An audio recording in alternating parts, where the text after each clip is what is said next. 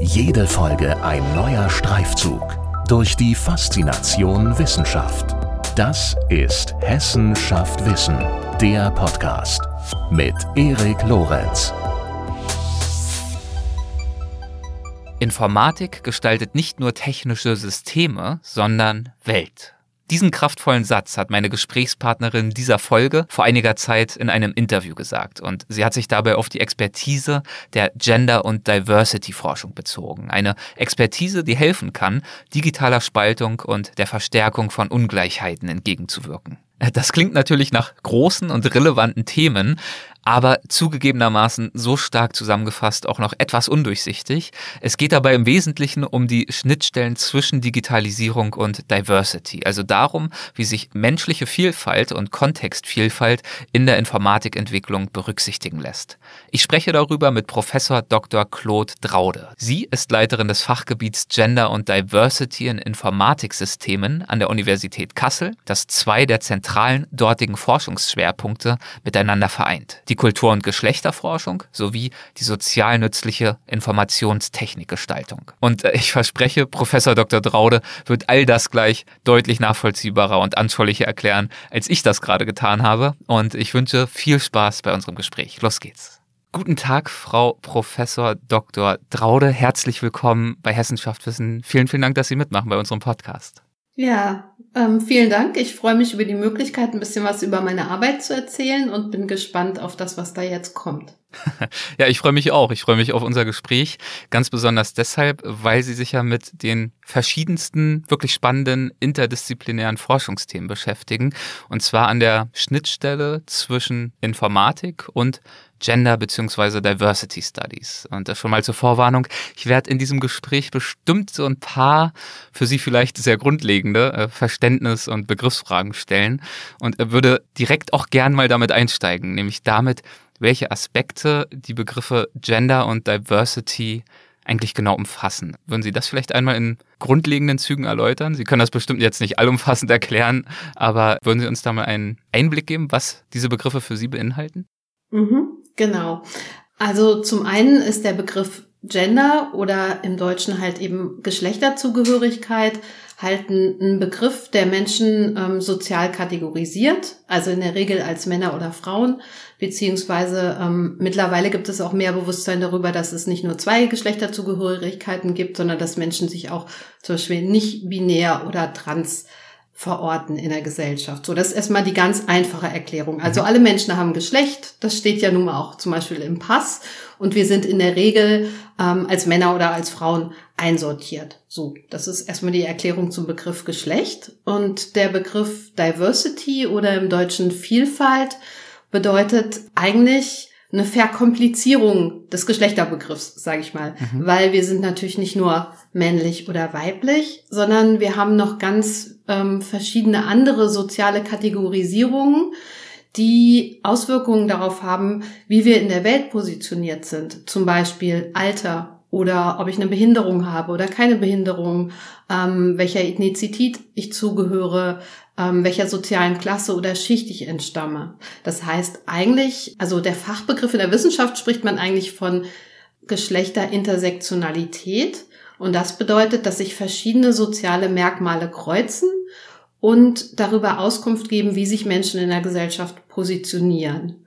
Und die wissenschaftliche Untersuchung oder Analyse der Felder, das ist dann eben klassischerweise die Geschlechterforschung oder die Gender Studies, die aus den Sozialwissenschaften stammen. Okay, und wo liegen die erwähnten Schnittstellen zwischen Informatik und Gender bzw. Diversity Studies? Also was hat oder was kann Informatik mit dem von Ihnen gerade erläuterten Begriffen Gender und Diversity Studies zu tun haben? Mhm. Da würde ich gerne zwei Ebenen ansprechen. Mhm. Zum einen gibt es eine Teilhabeproblematik in der Informatik. Es ist ganz einfach so, dass es, dass wir einfach ganz wenig Frauen haben. So.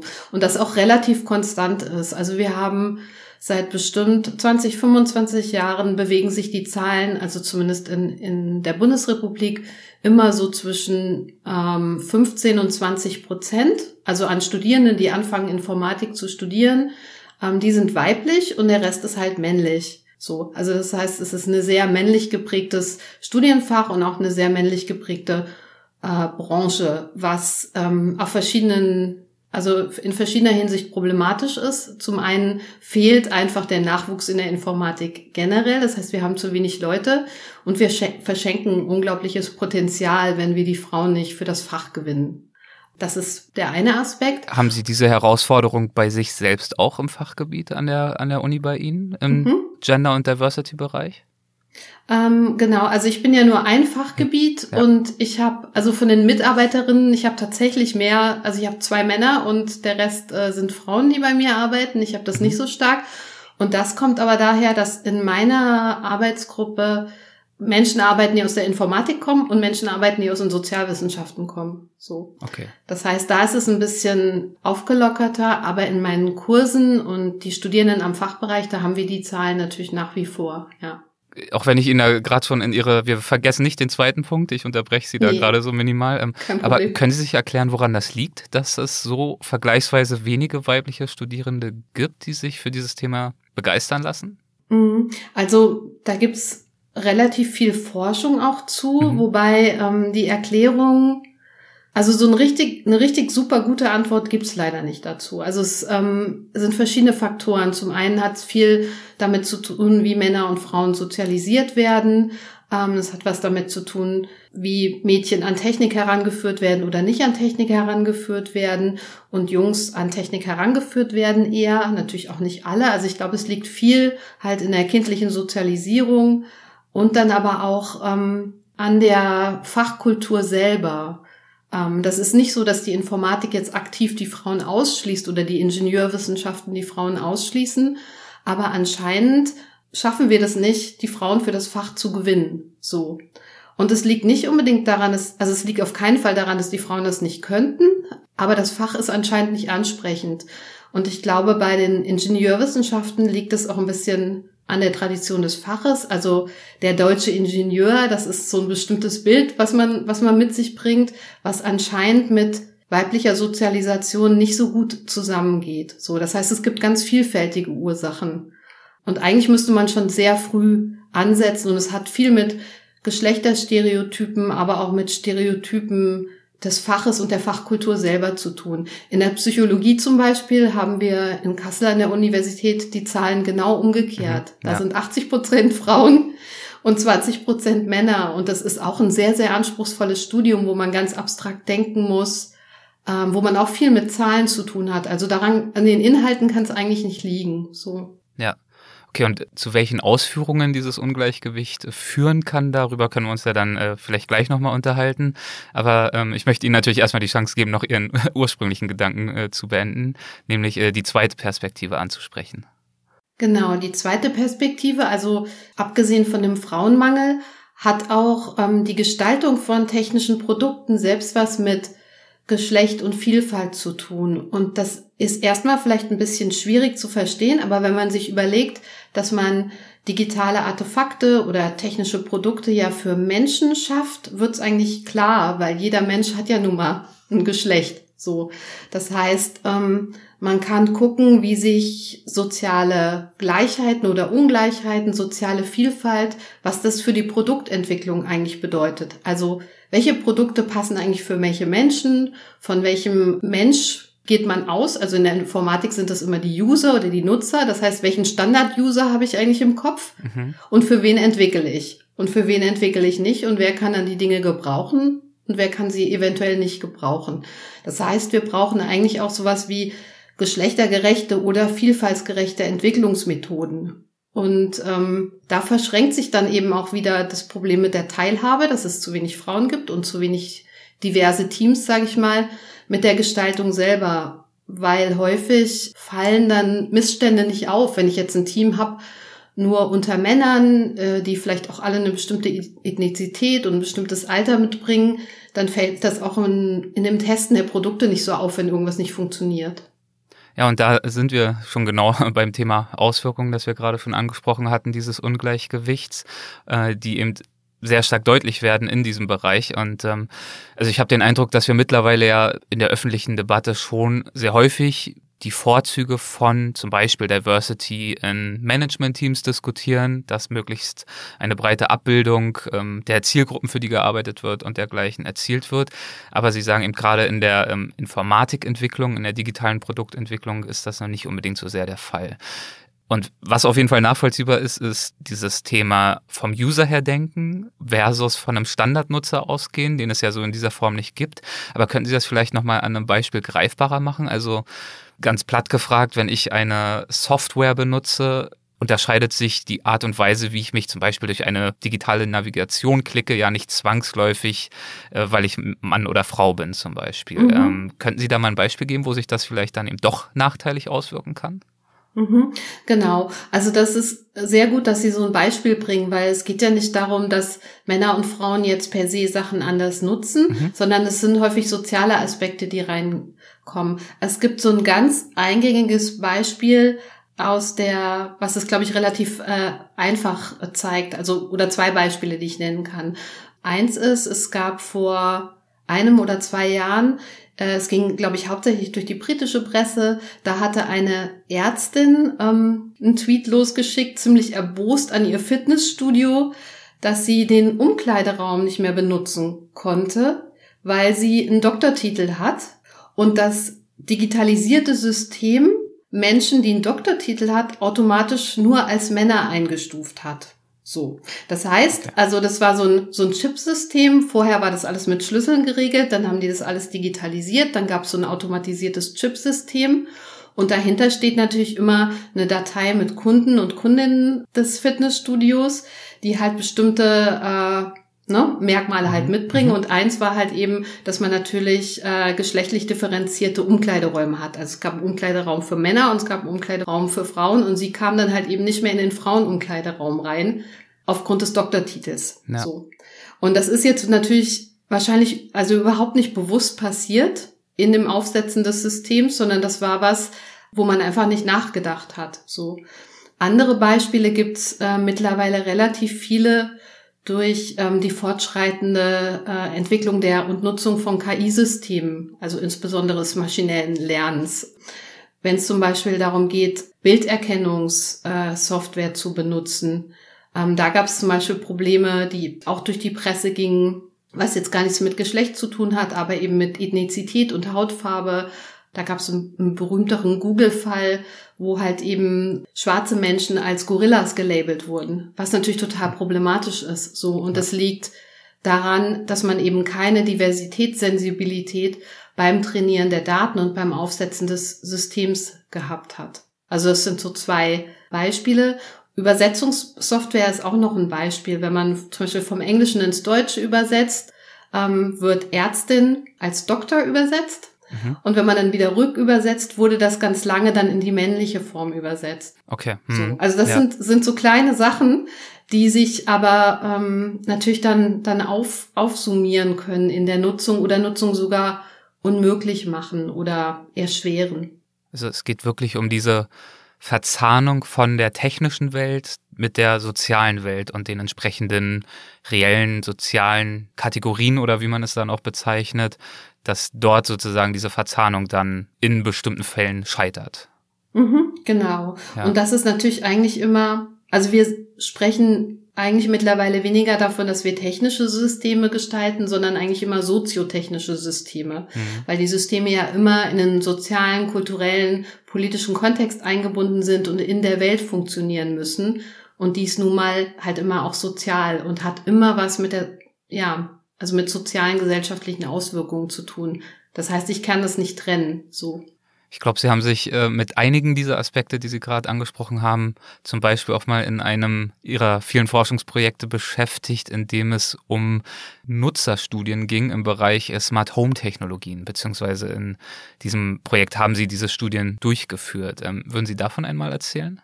Mhm, genau, das äh, Projekt macht maßgeblich eine Mitarbeiterin von mir. Mhm. und die hat sich halt eben angeschaut, welche Nutzergruppen wenig angeguckt werden, wenn es eben ja. um Smart Homes geht. Und hat eine Nutzergruppe zum Beispiel rausgepickt, das sind ähm, alleinstehende Frauen, über 65, das heißt Seniorinnen, die alleine leben und die Smart Home Technologien ganz, ganz wenig nutzen, so. Und da wollten wir halt eben schauen und herausfinden, woran das eigentlich liegt, warum die zum Beispiel bestimmte Technologien, die zur Verfügung stehen, nicht nutzen wollen oder nicht nutzen können und was es eigentlich heißen würde oder was es heißt, mit diesen, mit dieser Personengruppe zusammen zu entwickeln ähm, und zu schauen, was, was deren Bedarfe sind. Und da haben wir zum Beispiel rausgefunden, dass ähm, also so eine beliebte Smart Home Technologie, jetzt mal vom Datenschutz abgesehen, ja. ähm, sind ja sogenannte Smart Speakers, die häufig ähm, eben auch an Musikdienste oder an ähm, große Firmen wie Amazon-Portale gekoppelt sind. Das äh, kam für die Frauen erstmal gar nicht in Frage oder es war so weit weg von ihrer Lebenswelt, weil sie erstens diese Musikdienste dahinter überhaupt nicht genutzt haben auch zum Beispiel keinen Amazon-Account hatten und ähm, überhaupt nicht auf die Idee gekommen wären oder überhaupt nicht äh, mit dieser Technologie gut arbeiten können und wollen. Und dann haben wir halt auch gemerkt in der Nutzerstudie, dass es auch ganz, also es hat fast was Unheimliches mit einem technischen Gerät, was kein Feedback gibt, einfach nur zu reden und das Gerät antwortet dann so. Also das war gar nicht passend. Und das Projekt ist auch noch nicht abgeschlossen. Wir sind jetzt gerade dabei, ähm, in sowas, was sich Co-Creation oder kollaboratives Entwickeln nennt oder partizipatives Entwickeln, dabei zu schauen, was wären denn eigentlich Interfaces, Schnittstellen, die diese Gruppe ähm, an Personen eigentlich bräuchte. Was könnten das für Interfaces sein, auch wenn Sie diese Ergebnisse noch nicht haben? Mhm. Das könnten zum Beispiel ähm, größere Touchscreens sein, ähm, die einfach zu bedienen sind und die eben nicht nur auf Sprache basieren, sondern auch auf ähm, Sehen oder ähm, die zum Beispiel Hilf Hilfefunktionen anders realisieren. Also dass es eine Hilfe gibt, vielleicht nicht über einen Kundendienst, den man anrufen muss, sondern ähm, über äh, Kontakte vielleicht in der Nachbarschaft. So eine ja. Vernetzung ähm, mit jüngeren Menschen oder auch älteren Menschen, die ein bisschen technikaffiner sind in der, Na in der Nachbarschaft zum Beispiel. Das sind jetzt einige sehr anschauliche, konkrete Beispiele. Ähm, zum Beispiel eben der Chip im äh, Fitnessstudio in der Umkleidekabine, das Problem der Bilderkennung, was ich in der Vorbereitung hilfreich fand und wo ich Ihnen natürlich auch energisch zustimme, ist, äh, das haben Sie in einem anderen Interview mal äh, hervorgehoben, dass auch zu berücksichtigen ist, dass solch eine Berücksichtigung von Vielfaltsaspekten, indem man eben solche Probleme und solche blinden Flecken in Anführungszeichen versucht auszumerzen, solche Vielfaltsaspekte natürlich am Ende allen nützen im Zweifel, nicht wahr? Nicht nur mhm. in Anführungszeichen den Betroffenen, sondern dass die positiven Auswirkungen einer wirklich auf Diversity begründeten digitalen Produktentwicklung ja weit darüber hinausgehen, über diese jeweilige Zielgruppe. Genau, das ist eigentlich so die Grundlage des Inklusionsgedanken wenn man sich überlegt, also, und da gibt's wirklich ganz, ganz viele Beispiele, wenn man sich zum Beispiel überlegt, ähm, Untertitelung von Filmen, was eigentlich ja dazu gedacht ist, dass es Menschen hilft, die das nicht hören können, die können dann eben die mhm. Untertitel lesen. Das nutzen wir, glaube ich, heute irgendwie fast alle. Also auch die hörenden Menschen nutzen das, wenn ich zum Beispiel in einer fremden Sprache, die mir nicht so geläufig ist, mir einen Film anschaue oder wenn ich ähm, an einem, in einem Flughafen bin oder in einer lauten Umgebung und ich muss das einfach lesen, ich brauche die Informationen, dann hilft es natürlich absolut auch anderen Menschen. So ja. oder so ein ganz einfaches Beispiel sind natürlich auch Rollstuhlrampen, hm. also die natürlich für Menschen, die im Rollstuhl sitzen, super sind, aber auch wenn ich mit einer Sackkarre was anliefern muss oder wenn ich mit einem Kinderwagen unterwegs bin, ist es auch total wichtig. Ja. Das heißt, eigentlich kann man immer dadurch, dass man eben nicht einen Standard Nutzer oder einen Standardkontext mhm. abruft, sondern eigentlich die wenigen Fälle, wo man immer denkt, ah, das ist ja dann irgendwie für so wenige Leute irgendwas entwickeln, das lohnt ja nicht. Aber wenn man von den Rändern her denkt und die wenigen Leute und besondere Fälle mit einbezieht, dann hat man am Ende eigentlich einen viel, viel breiteren Anwendungskontext. Ich glaube, man muss da das Denken eigentlich ein bisschen umstellen. Und eigentlich gibt's ja den Standardnutzer sowieso nicht. Ja. Also das ist ja dann sowieso mal so eine Sache. Absolut. Und äh, genau, breiterer Anwendungskontext und Nutzungsszenarien, die auf eine andere Art und Weise vielleicht gar nicht erschlossen worden wären. Mal abgesehen von dieser digitalen Produktentwicklung stellt die Digitalisierung ja auch unsere Gesellschaft als Ganzes vor Herausforderungen. Also zum Beispiel, wenn es um die Zukunft der Arbeit geht oder auch um die Wahrung demokratischer Beteiligungsstrukturen. Nehmen wir nur mal an, wir würden nur noch über eine App irgendwann wählen und auch da haben dann bestimmte Bevölkerungsgruppen vielleicht Schwierigkeiten, daran teilzunehmen. Inwiefern bringt sich die Gender- und Diversity-Forschung in diesen Themenkomplex ein?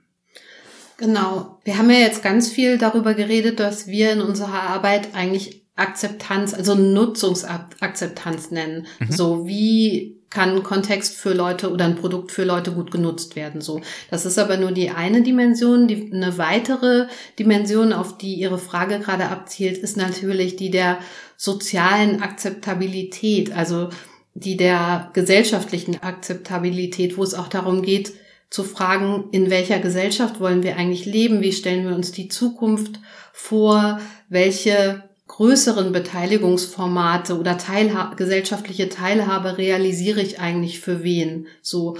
Und das sind natürlich Fragen, die teilweise in, ja, in den sozialen Bereich gehen, aber die auch so ethische Fragestellungen berühren. Und ähm, da bietet die Geschlechterforschung beziehungsweise die Diversitätsforschung wie auch generell die Sozial- und Geisteswissenschaften so eine Reflexionskompetenz. Also das, was äh, klassischerweise zum Beispiel vielleicht die Technikfolgenabschätzung macht, dass man sich überlegt, was heißt das eigentlich für eine Gesellschaft? Was bedeutet das zum Beispiel, wenn wir jetzt ganz viel Arbeitsprozesse auf Plattformarbeit umstellen? So, ne, dann ist natürlich der eine Aspekt, ist die Plattform gut zu benutzen für die Leute, mhm. bildet die alles Mögliche ab. Aber die übergeordnete Frage ist ja, was macht das eigentlich mit der Arbeit? Wie muss da reguliert werden und für wen muss reguliert werden, damit sich soziale Ungleichheit gesamtgesellschaftlich nicht total spaltet? So. Oder auch wenn ich mir überlege, wenn ich alle Prozesse digital umstelle, was ist dann mit der Seniorinnengruppe, die wir gerade untersucht haben? Das ist natürlich nur eine kleine Gruppe, aber die steht ja für viele Seniorinnen. Ja. Können die sich dann daran noch beteiligen? Und wenn sie sich nicht daran beteiligen können oder nicht gut und einfach daran beteiligen können, was heißt das dann für eine demokratische Gesellschaft? Und das ist ja total problematisch. Sind das auch Themen, mit denen Sie sich auch in Ihrer Arbeit im Expertengremium des dritten Gleichstellungsberichts der Bundesregierung beschäftigt haben? Dem gehören Sie ja, das sei nur noch kurz dazu gesagt, seit April 2019 an. Und der Fokus dieses Gleichstellungsberichts liegt oder lag, ich glaube, er ist jetzt sogar dieser Tage abgeschlossen worden, soweit ich weiß, auf der digitalen Wirtschaft. Mhm. Genau. Das Gutachten wurde übergeben und die Bundesregierung erarbeitet dann eine Stellungnahme dazu. Mhm. Genau. Das sind auch solche Themen, mit denen wir uns beschäftigt haben. Wir haben uns zum einen mit Zugang, also Zugang zur Digitalisierung, aber auch mit geschlechtergerechter Gestaltung und mit Schutzaspekten beschäftigt. Und Plattformarbeit zum Beispiel war auch ein Aspekt, wo es darum geht, was bedeuten Digitalisierungsprozesse für, für die Wirtschaft. Okay. Genau. Und wo, worauf haben Sie Ihre Arbeit in diesem Bericht fokussiert? Wahrscheinlich gab es ja äh, verschiedenste Expertinnen und Experten, die daran beteiligt waren. Mhm. Genau. Also weil Plattformarbeit ist äh, nicht meine Expertise. Dazu mhm. hatten wir Ökonomen und Ökonominnen, ja. die da viel mehr und viel schlauere Sachen zu sagen können. Ähm, ich habe wirklich meine Expertise zu diesen Gestaltungskompetenzen reingebracht. Also was bedeutet es eigentlich, Software geschlechtergerecht zu entwickeln? Worauf muss man achten? Ja, welche, welche Maßnahmen kann man anregen? Was fehlt da eigentlich bisher in der Entwicklung? Das war äh, meine Kompetenz, die ich hauptsächlich reingebracht habe.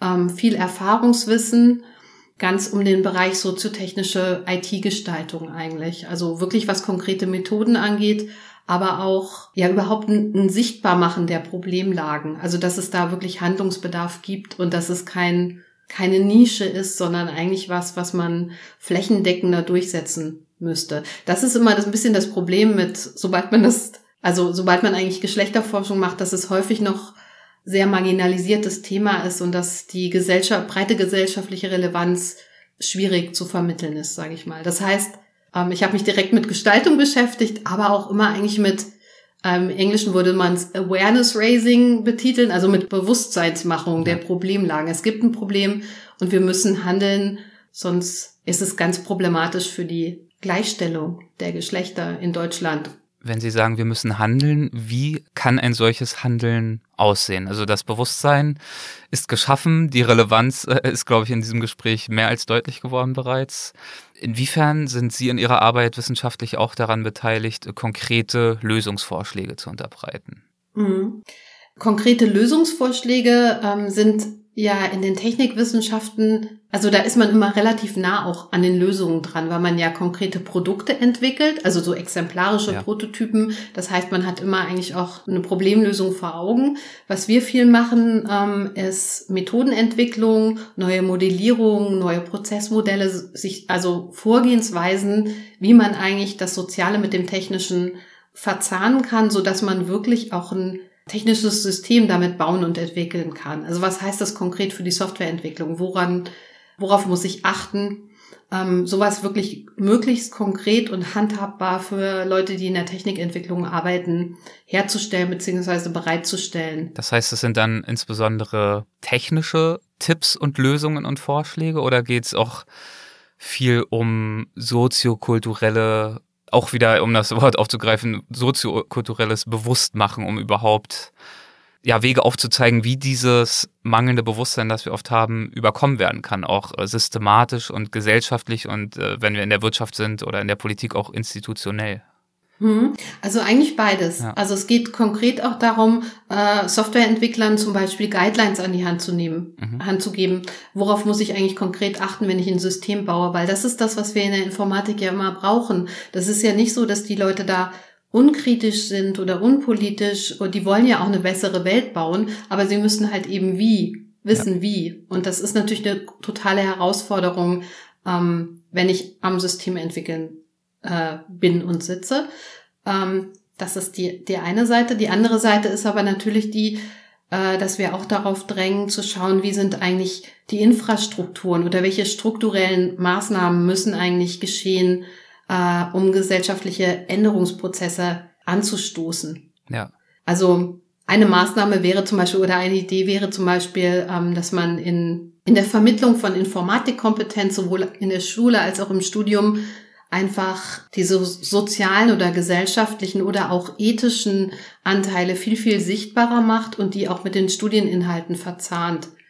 Und das, also das gibt's auch schon, also oder gab es in Deutschland gab es auch eine lange Tradition von äh, Lehrstühlen, die Informatik und Gesellschaft zusammengebracht haben. Das ist aus verschiedenen Gründen äh, leider nicht mehr so weiterverfolgt worden oder es gibt eine gewisse Brüchigkeit, sage ich mal. Aber ähm, jetzt mit der, sage ich mal, zweiten, dritten Welle der Digitalisierung ist das Bewusstsein wieder stärker da und es gibt so ein bisschen so ein Momentum, wo Leute halt verstehen, eigentlich muss man interdisziplinär zusammenarbeiten und man muss die interdisziplinäre Kompetenz der Leute in den Technikwissenschaften stärken und die Leute auch entsprechend ausbilden, so. Ja. Wir haben vorhin schon über maschinelles Lernen gesprochen und da sind wir auch schnell beim Thema Artificial Intelligence, also künstliche Intelligenz. Damit haben Sie sich ja auch schon ausführlich beschäftigt und äh, Sie haben zum Beispiel vor einiger Zeit mal einen Vortrag gehalten mit dem Titel Unheimliche Parallelen, wie Technologien des maschinellen Lernens Zusammenhänge zwischen menschlichem Aussehen, Charakter und Verhalten herstellen.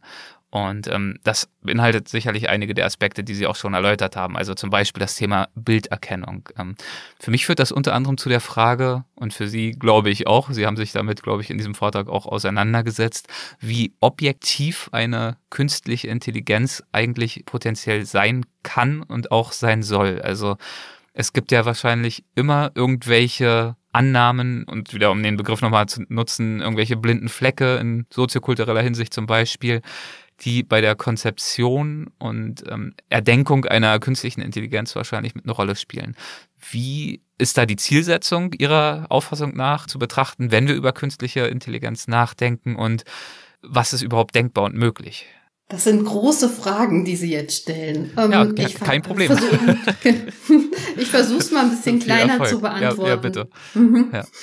Also beim maschinellen Lernen speziell, also künstliche Intelligenz ist, eine, ist ein weiterer und größerer Bereich als das maschinelle mhm. Lernen. Aber ja. ähm, jetzt meinen, wenn wir heute 2021 von künstlicher Intelligenz reden, meinen ganz viele Leute eben diese Verfahren des maschinellen Lernens. Mhm. Und ähm, die äh, sind zum einen, da ist es ganz wichtig zum Beispiel zu schauen, ähm, mit welchen Daten arbeite ich eigentlich. Also weil ganz grob und vereinfacht gesagt, werden da ja sogenannte ne, maschinelle Lernverfahren oder Systeme aufgesetzt, die mit großen Datenmengen trainiert werden. Deshalb sind die jetzt auch so groß geworden. Maschinelles Lernen gibt es eigentlich schon relativ lange, schon seit den 40er Jahren, aber wir hatten einfach zum einen die Rechenkapazitäten nicht und die Datenmengen hatten wir nicht, um solche Systeme zu trainieren. So. Und wenn Sie jetzt von Objektivität sprechen, ist natürlich einmal immer die Frage der Datenqualität. Das heißt, mit welchen Grunddaten arbeite ich eigentlich? Und was viele Beispiele, wo es eben nicht so gut funktioniert, äh, gezeigt haben, wie zum Beispiel Bilderkennung, die am besten bei äh, weißen Menschen funktionieren und bei weißen Männern am besten. Also mittlerweile wurde da auch sehr viel nachgebessert, aber das liegt ja nicht daran, dass die Entwickler da saßen und sich gedacht haben, wir bauen jetzt mal ein System, was nur für weiße mhm. Männer funktioniert, sondern das liegt daran, dass sie eben mit bestimmten Daten trainiert wurden und dass ganz viele, dass eben menschliche Vielfalt in den Daten nicht abgebildet ist und das System das dann auch nicht erkennen kann. Das heißt, da habe ich dann schon eine Verzerrung immer drinne äh, von, von den Daten alleine so. Ja. Das heißt, ähm, es wird viel, wenn es darum geht, so Verzerrungen in künstlicher Intelligenz zu vermeiden und die Systeme besser zu machen, da wird ganz viel halt über Datenqualität geredet, so. Und ich glaube, das ist auch was, wie man eben weitergehende Objektivität herstellen kann. Aber Sie haben was Wichtiges angesprochen, nämlich die Zielsetzung. Es ist äh, schon auch immer die Frage, wozu und mit, für welchen Zweck und in welchem Kontext diese Systeme dann eingesetzt werden. Und ich glaube, die Zielsetzung ist immer was, was die Menschen eigentlich definieren müssen und wo man ganz stark aufpassen muss, weil Algorithmen oder algorithmische Strukturen eigentlich immer diskriminieren. So, also ganz ähm, rein im technischen Sinne gesprochen, weil ich kann ja eben niemals alles abbilden. Ich muss immer irgendwas auswählen, ich muss immer irgendeine Setzung machen. Das heißt, ich muss eigentlich relativ vorsichtig damit umgehen und vorsichtig und achtsam und bewusst damit arbeiten. So. Mhm. Und ich glaube, viele Probleme des Maschinär, also die, der künstlichen Intelligenz, die es im Moment gibt, ist, dass eigentlich die Systeme auf soziale Kontexte geworfen werden und benutzt werden, ohne ähm, dass es genügend äh, Transparenz, Monitoring und Auditing-Verfahren gibt für diese Systeme. So und dass es eigentlich noch viel mehr Forschung bräuchte und es ein bisschen problematisch ist, solche Systeme auf große soziale Kontexte oder soziale Fragen anzuwenden im Moment. Sie sind Kulturwissenschaftlerin, Soziologin, Sie haben in Medienwissenschaft promoviert. Wie hat sich denn für Sie Ihre heutige wissenschaftliche Schwerpunktsetzung ergeben? Ähm, ich habe schon immer mich ganz doll für Technik interessiert. Mhm. So, ich hatte ähm, Informatik lange in der Schule, habe mich dann aber trotzdem dazu entschlossen, erstmal Kulturwissenschaften zu studieren und Soziologie. Ich habe auch ein paar Semester Informatik studiert und konnte relativ viele Sachen verbinden im Studium. So, das heißt, ich habe in Bremen studiert und da gab es auch ein Studium Generale. Das heißt, man konnte relativ frei studieren. Und ähm, in Bremen war die kritische Informatik ganz groß. Mhm. Also ich hatte einfach Professoren und Professorinnen, die auch zum Beispiel eng mit den Kulturwissenschaften, mit den Sozialwissenschaften zusammengearbeitet haben. Das heißt, ich habe so eine interdisziplinäre Ausbildung eigentlich ganz stark schon im Studium erfahren. So. Und ähm, die Geschlechterforschung hat mich interessiert, weil ich gute Lehrer, Lehrerinnen dazu hatte. Also ich hatte einfach gute, gute Leute, die mir interessante Texte zu sozialer Ungleichheit ähm, in Bezug auch auf technische Entwicklung und überhaupt auf Naturwissenschaften früh, frühzeitig gezeigt haben oder mich frühzeitig damit in Berührung gebracht haben. Können Sie heute noch nachvollziehen, wie Ihr technisches Interesse so früh entstanden ist? Ähm, Gab es da einen bestimmten Input von Ihren Eltern oder von anderer Seite? Denn wir haben ja vorhin darüber gesprochen, dass es eben bei vielen äh, Frauen und Mädchen dabei nicht unbedingt so weit her ist oder zumindest im Vergleich, ja, wenn man sich die Zahlen anguckt, einfach das Interesse nicht so stark äh, hervorgerufen wird, offenbar in der Entwicklung.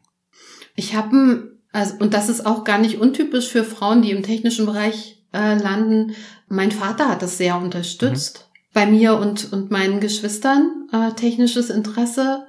Und ähm, der Informatikunterricht in der Schule, also der war jetzt nicht unbedingt, äh, also es war nur ein Wahlpflichtfach, man konnte es nur, es war kein grundständiger Unterricht, aber darüber ähm, bin ich in Berührung gekommen und ich habe mich, ich weiß es gar nicht, ist eine gute Frage, ich habe mich einfach schon immer für Internettechnologie interessiert. Ich glaube, das Internet war wichtig. Mhm. Also die Kommunikationsmöglichkeit über den Rechner und damals ähm, war das, damals war das noch nicht so komfortabel wie, wie heute. Und ich musste viele Sachen einfach, wenn ich die gut benutzen wollte, mir selber einrichten und mich selber mit der Maschine auseinandersetzen. Ich glaube, das war es auch, dass die mhm. Technik noch nicht so perfekt war und man viel selbst basteln und gucken musste. Und ich glaube, ich habe schon früh verstanden, welches Potenzial der Weltgestaltung in so in der Technik halt auch liegt.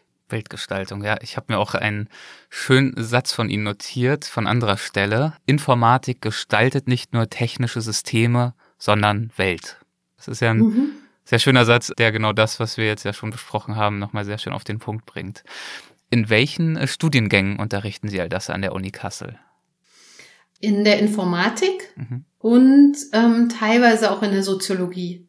Okay. Aber hauptsächlich mache ich wirklich äh, Lehre in der Informatik. Und genau zu solchen Themen, wie äh, wir das besprochen haben. Also ich äh, habe zum Beispiel eine Vorlesung zu nutzungsorientierter Gestaltung. Äh, wir haben ein Labor und Praktikum zu Smart Homes. Mhm. Ich habe auch eine, eine Vorlesung mit einem Kollegen zusammen, wo es um Geschäftsmodelle und äh, informatische Modellierung derselben geht. Und wir haben auch Seminare zu Informatik und Gesellschaft oder zu Algorithmen und Gesellschaft. Das heißt eigentlich genau zu den Themen, die wir heute besprochen haben, ja. Schön, dann haben wir das ja ganz gut abgedeckt, hoffe ich. Und äh, dementsprechend würde ich hiermit sehr gerne auch zum letzten Teil unseres Gesprächs kommen. Und das ist bei uns traditionell die Rubrik der Halbsätze. Das äh, würde bedeuten, wenn Sie sich darauf einlassen, würde ich Ihnen ein paar Halbsätze anbieten und wir schauen einfach mal, ob Ihnen dazu was in den Sinn kommt. Wenn ja, was, muss auch nicht unbedingt zwangsläufig ein Halbsatz sein. Eine wesentliche Verantwortung für Wissenschaft, Politik und Industrie, wenn es darum geht, digitaler Spaltung entgegenzuwirken, sehe ich in? In der strukturellen Verankerung von äh, zum Beispiel Initiativen oder Forschungseinrichtungen. Also eigentlich sehe ich die darin in der Ermöglichung, sich mit den, mit den Themen zu beschäftigen und nicht nur kurzfristig, sondern langfristig. Eine prägende Erfahrung in meiner Karriere war für mich? Äh, prägende Erfahrung war die Unterstützung ähm, von Kollegen, die erstmal nicht genau verstehen, was ich mache, aber offen dafür waren und mir, mir zuhören und mir Chancen geben. Also nicht eine prägende Erfahrung, sondern mhm. das ist eigentlich das, was sich durchzieht. Ja. Als beruflichen Erfolg definiere ich für mich? Ähm, das ist eine schwierige Frage, beruflicher Erfolg. Ähm, viel Erfolg sehe ich darin, äh, wenn ich das Gefühl habe, ich erreiche die, die Studenten und ich verändere was in der Informatikausbildung. Ja, mhm. das würde ich sagen, ist der größte Erfolg. Wenn ich eine Finanzierung für ein Jahr erhalten würde, mit der kompletten Freiheit an irgendetwas zu arbeiten, was auch immer ich spannend oder wichtig finde, dann würde ich? Ähm, ich glaube, dann würde ich so ein äh, Mini-Forschungsinstitut aufsetzen, was sich noch viel kleinteiliger oder stärker mit der Frage beschäftigt, wie ähm, sozialer Bias oder soziale Ver Verzerrung in KI-Systemen mhm. minimiert werden kann und was es mit gesellschaftlichen Prozessen zu tun hat. Ja. Für die Zukunft sehe ich die spannendsten Forschungs- und oder Tätigkeitsfelder in meinem Fachbereich in? Eigentlich genau und immer in dieser Verschränkung von sozialer Welt und technischer Welt. Und eigentlich in der Hybridisierung, sage ich mal, von menschlichen und maschinellen Prozessen. Ja, und diese Hybridisierung äh, wird sich ja zweifellos auch fortsetzen. Das heißt, es ist auch wahrscheinlich nicht abzusehen, dass Ihnen da die interessanten und auch hochrelevanten Forschungsfragen irgendwann mal ausgehen werden. Mhm. Dann äh, wünsche ich Ihnen auf jeden Fall weiterhin viel Erfolg und viel äh, Freude auch bei der Auseinandersetzung mit diesen Fragen. Und ich danke Ihnen für heute dafür, dass Sie uns einen kleinen Einblick gegeben haben in Ihre Arbeit. Vielen, vielen Dank dafür. Ja, vielen herzlichen Dank für die Möglichkeit und für das Gespräch. Hat mir sehr viel Spaß gemacht. Danke, sehr schön. Mir auch. Danke. Ciao. Hessen schafft Wissen. Der Podcast.